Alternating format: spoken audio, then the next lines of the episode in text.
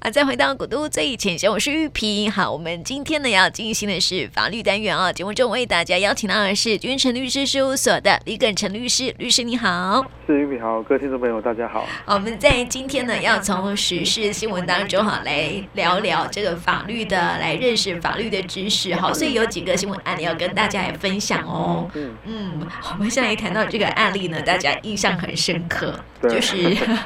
前二上个月还是上上个月才。发生的哈，哎，五月份五月份的时候，哦，这个印象很深刻，是有千只蟑螂啊，对，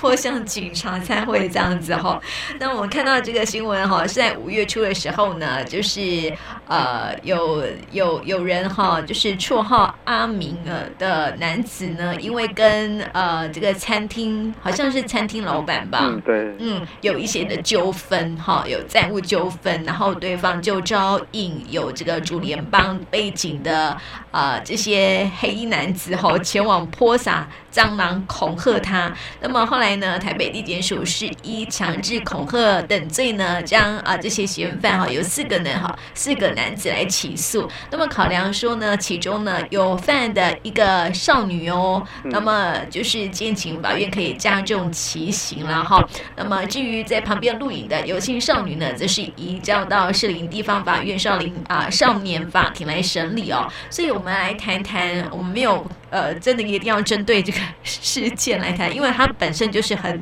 很明显的恐吓罪了嘛，对不对？嗯，其实这个问题哈，那时候发生这个新闻的时候，律师界都在讨论说，这个泼蟑螂到底要不要恐吓的问题。可是真的很恶心，在餐厅哎、欸。对啊，所以不过检察官还是先起诉了啦，然后到最后我们我们看之后。法院怎么去判这个问题？哈，嗯，对，嗯，有没有犯罪的问题？这样子是是是，但是 我觉得那个千只蟑螂就已经够恶心的了，然后可能也会让整个餐厅它的环境遭受到一些影响吧。嗯，对，会有卫生问题嘛？对呀，对呀，所以这个我们这个先暂时不谈，我们是要来谈这个少女的事情哈。因为我不晓得，哎，新闻里面有报道说有少女伙同少女同啊一同前往这样子哈。所以这个是送到少年时呃这个法庭来审理哦。所以呃有关于少年事件的程呃审理的程序大概是怎么样的一个程序呢？嗯，因为有时候我们一些大人的犯罪了哈，他可能会觉得说，哎，那个。年那个小朋友、年轻人可能比较没有事情，所以他会利用他来犯罪哈。可是如果说成年人利用这个未成年人哈少年来犯罪的话，会加重其刑至二分之一，好，所以会加重的。好，那至于说这个少年的部分的话，呃，我们的法律制度就是说，为了不要太早给少年贴了标签，好，就说他就是犯罪了，好，所以我们也不要像大人的程序那么严格，好，处罚那么严格，所以我们有设一个。这个少年事件处理法哈，设了一个少年程序来处理这个未满十八岁的成年人啊未的未成年人哈，他如果说违反法律的话，要来怎么样做一个呃这个保护他哈，其实不是要处罚他了哈，就是用保护的方式，用教育性质的方式来来保护他哈。那我们这个程序它一个特别的地方就是说，它不会警察调查完之后呢，不会送给检察官，好，是优先送给法院。好，因为如果你是送给检察官的话，就是按照大人的程序来处理了。那如果有去过侦查庭的人，经验就知道说，你去侦查庭的话，检察官基本上是那种上对下哈，那那个问讯的方式哈，呃，所以那个比较严厉了哈。那如果说像我们少年程序的话，是警察做完调查之后，是会送少年法院的，那是由少年法院的法官哈来做一个调查哈。那呃，少年法官在做调查的时候呢，会其实会再交由这个少年调查官哈，进一步的去了解少年他的成长背景，嗯、那上学那个缺课的状况哈，在学校成绩表现怎么样，会做一个报告给少年法官做参考。嗯，所以会去从保护少年的角度来做一个啊出发这样子。嗯，好，那通常呢，那少年法官可能看少年调查官的报告，然后了解他。家里的状况哈，然后会请家长来了解哈。那通常少年法官就会做几个处理了哈，就是说，哎，这个案件呢，好吧，那我就呃不要再进入审理了哈，或者是说，哎，很轻微，我就教家长来做保护管束，或者是说呢，呃，法官给你做一个告诫，好，那比较严重的可能就是说，好，那除了训诫你之外哈，你假日要去上课哈，假日生活服务辅导了哈，或者是说你要去做一些呃劳动服务，好，那更严重的哈，就会把你安置在这个保护机构里面，好，那基本上就是脱离你的原生家庭了，可能可能有的时候爸爸妈妈管不住小孩，工作忙管不住小孩哈，那就只好安置了哈，有这种状况，那更严重的哈，就会把你送到那个呃这个。呃，感化教育的处所哈，来做一个、嗯、呃，现在叫做少年，以前叫少年监狱了，而且其实也不叫少年监狱，现在是叫做叫做那个少年矫正的地方这样子，这样子对对，对，之前好像是少年感化所，是不是？哎、欸，对，感化呃感化院哦，当时叫感化院，嗯，对，是现在就矫正学校了，哦，对对对，但是现在不一样了，对对对，那是更严重了，哦、对。对 现在是说，希望说能够呃取代严刑峻法，然后引导未成年人可以改过向善这样子。对对对，对啊，因为有时候很容易受到一些呃不好的朋友或是大人的影响。嗯。嗯，所以希望说少年能够呃透过一些的程序，了哈不要那么的严厉，好，对，不要那么尽早到大人的法律程序里面去，这样啊，说你就是啊犯错的人、犯罪的人了，这样子。嗯，对，那孩子可能一生都毁了，即便是犯了一些小错，你看这个新闻案例就是跟着去这样子。对，嗯，还有有的时候他可能就说，嗯，没什么事啊，你就一起来嘛，哈，看热闹嘛，啊，结果你是在那边拍照，哈，对。好，我只是说啊，你这一桶没关系，就你让你去处理这样子哈，嗯，你去你去泼蟑螂这样子，嗯，不会怎样了哈，这样子。对，但是还是会怎样啊？对，因为有时候小朋友他没有意识到他的那个严重性啊，对对，然后可能同台的效应啊，然后大家叫了就一起去啊，或者好玩啊这样子，嗯，去现场才知道说哦，原来要做这个事情这样子。对对，那在旁边拍照也有事 啊，对，嗯，对，就像那个人家说呃，在旁边观看霸凌。也是霸凌者，嗯，对啊，这个东西就是比较从我们教育的角度上来讲，这个也是一起有那种霸凌的这个角的角色这样子。对啊，嗯，是。那什么样的情况之下才会是少年刑事的案件呢？嗯，这种这种情况通常是比较严重的状况，哈、嗯，就是说他可能已经满十四岁了，然后他犯的罪可能是五年以上的罪，哈，比如说像杀人罪，好，或是杀害仔细、写信尊亲属这种很重的罪啦，或者是说。呃，这个案件你事发的时候还没满十八岁，但是呃，司法机关啊、哦，这个发现的时候，就是司法机关受理的时候呢，你已经满二十岁了，好，或者是说，呃，你已经满十四岁，然后法官调查完之后认为说，呃，这个案件比较重大，好，那觉得说还是要用刑事的大人的程序来做处罚比较适合的话。那就会再逆送给检察官啊，我们法律上的名词叫做逆送，就是上庭法官调查完了之后啊，觉得说啊，这个还是要用大人的程序，就会送回去给检察官再重新调查。检察官认为说有罪的话呢，就会按照大人程序做起诉的动作啊，如果没罪呢，就做不起诉，或者是啊要重新处理的话，就缓起诉的方式来做处理这样子。嗯，对，是，所以这个是比较严重的部分了哈，可能是伤人啊、呃，是呃杀人这样的罪才有可能会比较严重一些。对对对，这种案件其实不多啦，嗯，不多。是，那少年事件审理哈，它有什么样的特色呢？嗯，特色的话就是说它跟大人的程序有什么不一样了哈、嗯？那其实大人的刑事程序呢，就像一个正式的开庭，好，那可是少年程序比较像是呃。大人的程序有点就是，你如果有去过呃法庭的话了哈，大人的程序呢，其实法官有点坐的位置比你高很多，就是很严厉。对，比较你觉得还是有点严肃哈，很庄很严很庄严很严肃的。我们看那个那个像是包青天那种戏样啊。对对对对对对对。但是少年程序呢，就是呃，我们跟法官是坐在同一个桌子上面啊，法官跟你。一坐的高度是一样的哦，就是说不会那么严厉，以上看下的概念。对，对，对，然后呢，也不穿法袍。嗯，那基本上为了保护少年的这个隐私跟尊严，是人性尊严了哈，所以基本上开庭也不公开的。好，不是说随便的人都可以进去听说，哎，你们发生什么事情了哈，不可以。但是大人程序是公开的。嗯，好，那。这个处分的话呢，通常都是用保护的角度哈，基本上可能就是训诫你啦，好，或是做假日生活辅导啦，或者是说要你去做劳动服务，好，那比较严重，我们刚刚有讲过，可能就会做安置，甚至是到少年矫正学校去做感化教育，好的这种状况。所以它的呃，特色就是说哈，比较没那么严肃啊，哈，嗯，哈，也没那么正式。那是从保护少年角度，大家来讨论看看，说怎么样对呃少年。将来的这个健康健全成长哈，比较有帮助，这样子。对对，比较属于修复式的啦哈。对对。可是哈，有很多的少年呢、啊，他诶会有一些的呃，像是也要进入到这样的一个审理的程序哦，就是犯罪了嘛哈。犯罪啊，其实我觉得跟爸爸妈妈有关系耶。嗯，其实所以说，少年调查程少年少年事件处理法，它其实就会有少调官去做调查。那其实少调官、少年调查官哈，那那他其实他们的调查还蛮详细的，那会把整个他少年的家庭状况哈，这个某个层，包括家庭啊、学校的状况呈现给法官去参考。嗯，那法官可能就会了解到说，哎，是不是家庭功能有一些异常，好失能了？对，好，那是不是要做安置，还是说要去做感化教育？嗯，但是从司法角度来讲，是尽量不要去剥夺子女跟父母亲相处的。的机会让他离开原生家庭了，嗯，对，但只是说他如果家庭真的功能失常的话，那当然就会法官当然就会越往这个安置、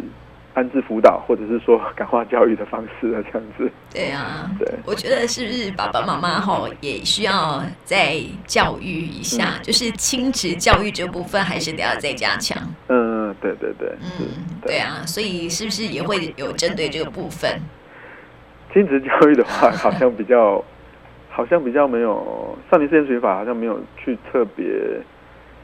但是法官当然还是可以建议他们去上这个这个亲子教育的辅导课程，好，然后了解说你们大人应该要负的责任，好，你怎么去跟他沟通这样子。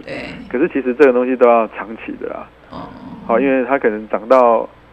呃，长到十二岁到十，长到十二岁到十。十三岁以上到十八岁之间，哈，他其实都已经很有自己的想法了。那也许我们，呃，父母亲对小孩子的沟通模式啊、管教方式，可能都有点定型化了。嗯，所以就所以说他们，呃，就要去学习说怎么去跟呃这个少年的沟通了，哈。嗯，那这个东西其实需要长期的。长期的时间去去学习这样子是啊，对，也我觉得也是需要爸爸妈妈也是需要被改变呐、啊，嗯，对啊，所以这个这是有关于这个少年他的一个审理的一些的程序哈，也提供给我们听众朋友喽哈，嗯，呃，希望说这个爸爸妈妈还是得要这个注意一下亲子之间的沟通跟关系啦哈，好，这是很重要的哈。那接下来的新闻案例呢，来看一看哦，就是电鱼，哎，也是。上个月的事情了吧？嗯，对，嘿，好像我有印象哈，这个部分，一位高雄市的诚信渔船的船长哈，涉嫌伙同他的外籍渔工哈，在澎湖七美外海电鱼上千公斤哦，获利两万多元哈。那么经过海巡队这些单位来查获，被高雄高分院呢以违反渔业法判处有期徒刑一年两个月哦，可以上诉哈。针对这个案子呢，法官是怎么说的？很多人不不了解说，哎。电鱼也有份自由。嗯，对，因为其实我们现在的地球，就其实地地球资源越来越匮乏了嘛，哈，所以其实现在呃整个国际社会都比较重重视这个生态的永续发展了，哈。那其实渔业资源也是一项，哈，就是说，哎，我们不不希望说你太用呃不适当的这个啊猎捕的方式，哈，可能造成这个。呃，渔产资源的这个匮乏了哈，那对生态环境也是一个一项冲击哈。那所以我们有渔业法的规定，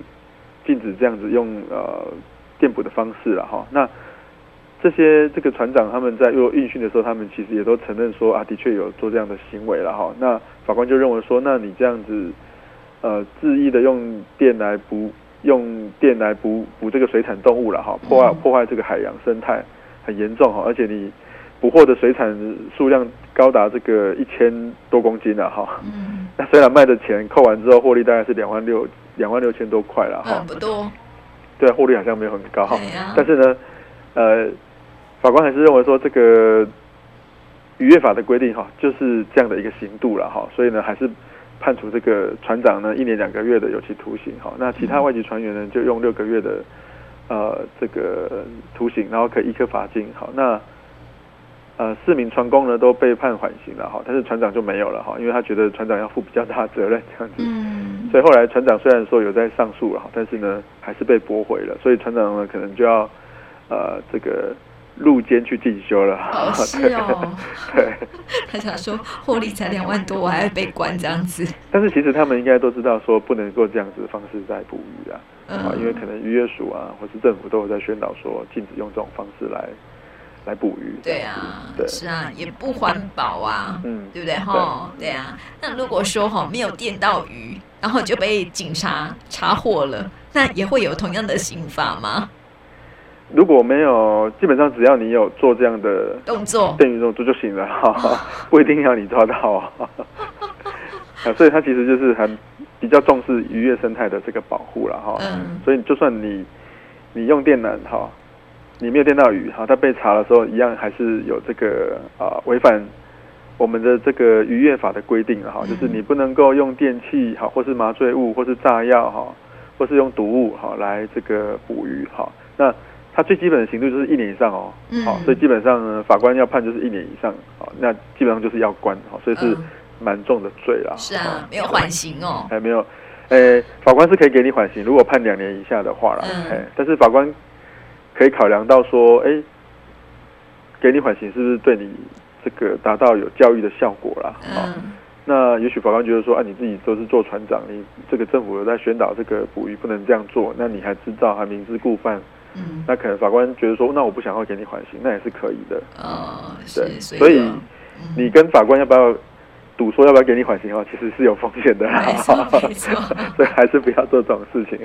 对，就像之前哈有一个新闻，就是有人哈就是捕捉到保育类的鱼，嗯，结果还是把它抓上岸了。嗯，对，还拍照留念这样子哈，这个也是会有刑责的哦。嗯，对啊。对啊，是啊，是啊，是啊，也提供给大家来了解一下，不要乱抓鱼好吗？也不要用不好的方式来抓鱼啊，哈、嗯。好，另外讲到噪音。嗯 好，这个噪音是怎么一回事呢？哈，在台中市有一名洪姓女子啊，哈，去年遭到邻居指控说呢，常不定时的会敲击天花板还有墙壁的声音。那因为住户呢很难以忍受哈，有的人对一些声音就很难以忍受嘛，哈，所以因此报案。那么警方到场去查处的时候呢，还没有录到这个洪姓女子住处传出噪音，但是因为有三名住户呢指证历历哦，那么警方呢依照照访查记录表啊，现场影音光碟，还有这个警员的职务报告，澄清整合啊、平台案件呢，交办给呃单位来呃做一些证据来使用哈。所以后来就是依违反社会秩序维护法，才罚红线女子三千元哈。那么后来呢，这位女子啊收到处分书之后呢，不服，就向这个台中地院、台中简易庭哈声明异议哦。那么针对这个案子呢，法官是怎么说的呢？嗯，我想这个红裙女子她会不服了哈，除了觉得说，哎，这个噪音又不是我造成的嘛哈，嗯，那有可能会觉得说，啊，邻居都这样子指控我哈，那这样我在这边生活，可能就觉得，哎，好像被霸凌，对，被霸凌了哈，指责我这样子，好像我让我很不堪这样子哈，所以呢，他就去提出这个异议的时候，他跟法官说啊，他也是深受噪音之苦啊，而且他有去看这个精神科医生，那噪音。发生的时候呢，他有跟管委管委这个管委会哈去做这个确认哈，那而且他有提出五十四个哈录音档哈，蛮多的。那档案中呢，就是呃他本身跟家人都有入镜，那有录到说那个的确住处有传出这个啊敲击的声响哈，那不他并没有制造这些声响啊哈。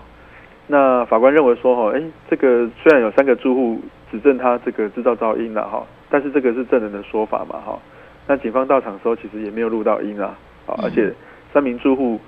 说这个噪音的时间也都不一样，哈，有人说在凌晨，有人说是一整天，但是都没有其他事情市政可以佐证了，哈，所以法官认为说，哎，那这个红女红姓女子的说法呢，应该是可以相信的，就撤销了这个。这个三千块的处处罚哈，那就是不用罚这样子。哦，还好。对，还有自力救济。对，其实有时候大楼噪音其实蛮麻烦的啦。哈、嗯，因为像有时候新闻也会报道说，就有可能是管线的问题，哦、嗯，那个水经过管线所造成的。好、嗯，那到底噪音源在哪里？有时候其实不好查证，说实在的。嗯、是啊，这种感觉好像没有人，没有不知道从哪里来的声音，有点像恐怖片的感觉。对对对对对，对啊，所以像是这样的哦，就是噪音来源不明哦，真的是很难去搜证它哈。那如果说被指控说，哎，噪音从你家传来，那怎么样去自力救济呢？就是说，如果呃警察因为这样子就是呃呃开罚了，那你怎么救济呢？嗯，我们的社会秩序维护法，因为通常噪音的问题，要么就是请警察来嘛，哈，嗯，要不然就是会请有的人就会请环保局来，好，那如果说不到环保局的标准，警察来，那可能就会用社会秩序维护法去开法，好，那你如果觉得不服，你觉得警察这样开是不对的，那你当然可以收到这个处分书的隔天开始算五天，好，去声明异议，好，那。那通常就是你可以送给警察局跟当地的法院的简易庭来去做这个不服的这样子。嗯，对，那嗯、呃，法官收到之后，当然就可以去判断说有理由或是没有理由哈。没理由的话就会驳回你。那如果有理由的话，就会把这个呃处分书来做一个呃撤销，或者是说做一个变更这样子的方式这样子。嗯，这个是一个大概的一个流程这样。是，嗯，所以红姓女子还好有懂。呃，其实我们我们政府机关在做处分的时候，大部分都会附一个，后面都会附说，哎，你如果不服哈，你要怎么去走这个程序啦？哦，是，对，那其实你如果你如果不服，通常警方觉得他自己做错，他也可以自己改。嗯，嘿。哦，真的哦，对对，但是通常警方不会改嘛，因为我 如果罚你的话，我通常不会自己改嘛。对 对，嗯，还好有这样的，就是可以申请异议的哈，让民众了解，这样子可以维护自己的权益啦。嗯，对，对啊，好，这是这个噪音的问题了哈。那另外呢，就是哎，我觉得这是性骚扰哦。对对，好，这是老师哎，教练教练哈，对对对，就是一位真性男子呢，在啊北部某一个贵族中学担任体育教练哈，却遭到十五岁的女学生指控性骚扰，不但会用谚语调侃说：“哎，你身材变好了耶！”还讲还还趁这个女学生弯腰热身的时候呢，近距离的注视她，所以呢就觉得很不舒服，因此呢就提告求偿了哈。那么后来呢，地院啊就是判啊、教练应该赔偿十万元。然后这个我们来看看法官是怎么说的呢？嗯，像类似这种呃跟呃。性骚扰有关系的这个事情哈，那发生在校园的话，通常就会经过校园的这个性评会去做调查。那这个法院呢，就按照这个性评会的调查报告，还有这个监视器的画面，好，认为说，哎，教练的确是在呃，他们在上游泳课的时候了哈，就去呃问说女生的体重哈，之前可能是记得之前可能是五十四，那现在变成四十九，好，那现在又变成五十二。这样子好像有变胖哦，哈，这样子，对。那法官认为说，哈，那的确，你你在你在这种场合讨论女学生的体重，这个是女生一般女性会比较觉得说，哎，是隐私，敏感，对敏感的事情啊，哈，不想被公开讨论的事情，啊，而且他在做这个热身操的时候，这个教练呢又跟随女学生的动作，哈，而且呢，呃，曾经呢有有借女学生外套，然后又讲说，哈，你变瘦的时候再还给我啊，因为这个大家都有听到了，哈。那因为性平会有说这样的调查结果，那法官认为说，这个都是不受欢迎，而且是有性别歧视的言语或行为啦。哈。就算你认为是开玩笑的性质，好，但是呢，这个正正其这个青春期的少女对身材跟体型都更为敏感，哈，那也会因为你的评论会影响到她的学习表现跟人际关系，所以法官认为说，哈，你这样子应该要谨慎跟女学生互动，但是你却戏谑调侃她了，哈，你已经超过师生应有的分际，嗯，哈。破坏这个女学生的这个人格尊严哈，那而且呢，的确有老师跟同学都证明说，哎，女学生因为教练的行为呢，有这样很难过、不舒服的行为，会故意避开他，所以认定说他这个构成性骚扰，那侵害女学生的这个啊权益了哈，所以就判判这个精神精神慰抚金十万块。的一个金额这样子，嗯，是，所以有时候有时候哈，这个男女之间还是要有所界限，不要认为说，好像啊，我就是开玩笑啊，这是不不准的哈，就是你会让女生不舒服，就是会构成性骚扰，对不对？对，有时候啦哈，可能只有你觉得好笑。对呀、啊，真是无，有的人觉得你真是无聊这样子哈，对呀、啊，所以这这个我们现在聊，我们再来聊聊怎么什么是这个性骚扰哈，有很多人都搞不清楚什么是性骚扰，它的定义在哪里？嗯，这个案例法院会判赔偿，是因为性平会认为说哈，这个教练他有这个违反。性别教育平等法，因为在校园的场域嘛，哈，那也有这个违反性骚扰防治法的规定了，哈。那性性别教育平等法里面有规定说，你只要用明示或暗示，哈，动作也算了，哈，不一定要用口头讲的，哈。明明示或暗示的方式，或你用做不欢迎而且具有性意味、性别歧视的言语或行为，那影响到别人的人性、人格尊严、学习、工作机会或表现，那就是了，哈。那我们这个案例就是有这样的状况哈，你说讨论女生的体重哈，那还有这个她的身材哈，那就影响到她学习的或是表现的方式了哈，或者是你用性或性别有关的行为作为自己或他人获得或减损其学习或工作权益有关的条件，譬如说，譬如说邀女学生一起跟她吃饭，然后可能会给她比较好的分数，啊，这个也可能会有这样的一个状况了哈。或是说，哎，你的职位会比较好，但是我们性别教育平等通常是在教育教育场所啦，哈，教育场所。哎，嗯，那性骚扰防治法的话，里面也有规定，哈，就是你用呃，你如果能够哎顺服他，或是你拒绝我的话，那作为你获得或丧失减损工作、教育、训练、服务、计划、活动的一些权益，比如说你可能上司要你跟他去。私下去吃饭，然后可能会让他获得升迁的机会。对、嗯，啊，这个可能也会有违反性骚扰防治法的问题啊，哈。或者是说你用呃各种方式哈，用歧视、侮辱的言行哈，损害别人的人格尊严哈，让人家觉得说你有敌意，或是会让人家害怕哈，或是冒犯的情况哈，嗯，或是不当影响到他的工作、教育哈，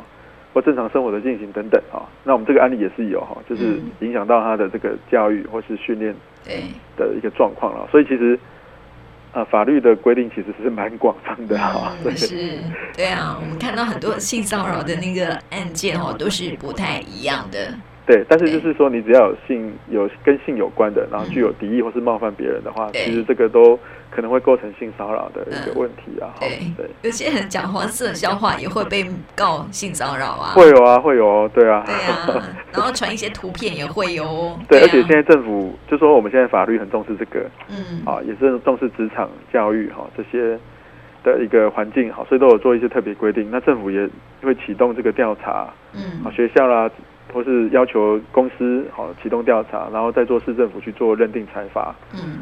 其实是蛮重视这个问题的。对，对所以哈、哦，这个传图片还是要小心一下，这样子。对，对，有时候有没有群组太多，不小心要传到男生群组的，然后传到女生群组一些不雅照片，或者是一些。影片之类的，然后这个时候有时候女生不舒服也会告你性骚扰哦。对，这个会有哦。哎呀，所以这个图片不要乱传 哈，要注意一下哈。好，那另外就是来谈谈呃最近很夯的假讯息。好，这个 COVID-19 疫情因为升温了嘛，好，所以哈在网络上面呢，其实有一些的不实的讯息大量的传出哈，啊，包括散布说哎哪里哪里有确诊的，啊然后封锁。啦，哈这些的，然后有很多看到的新闻案例哈，新闻当中有不少的，像是有小吃店呐、啊、被贴，就说啊这个人哈他已经确诊了，不要来吃，什么之类的哈。我觉得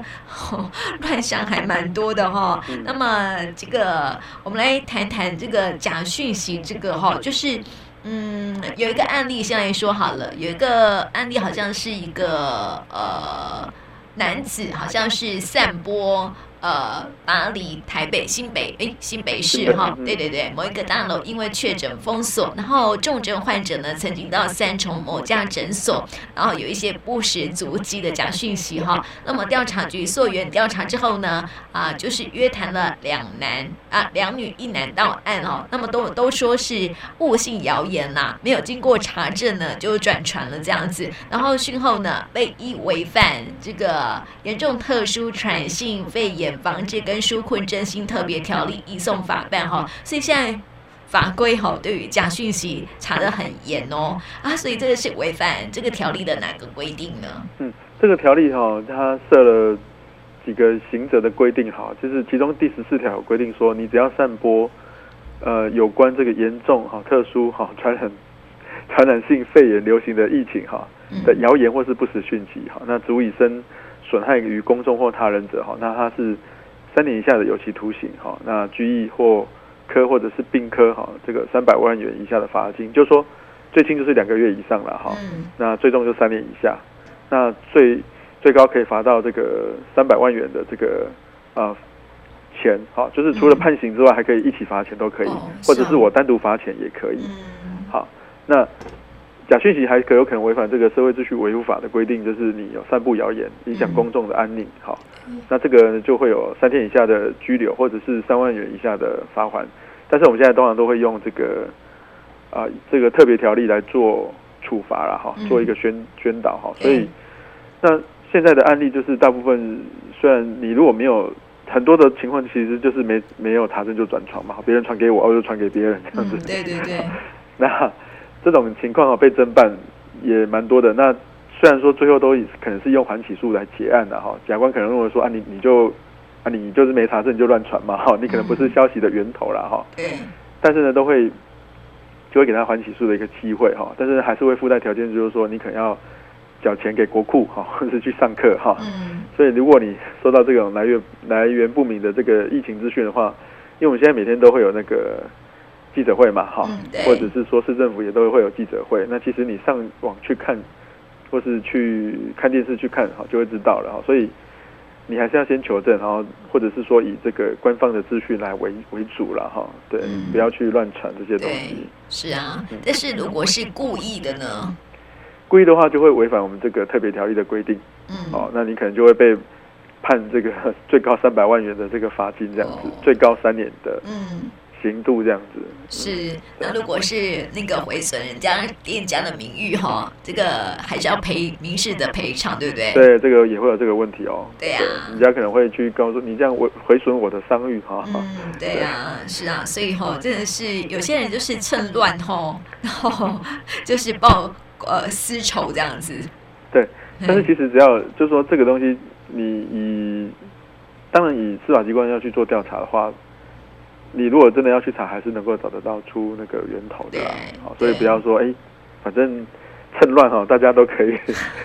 乱发讯息啊。其实政府要抓，其实要还没有说那么困难哈。对呀、啊，法网恢恢哦，哈，很多镜头在看，有没有？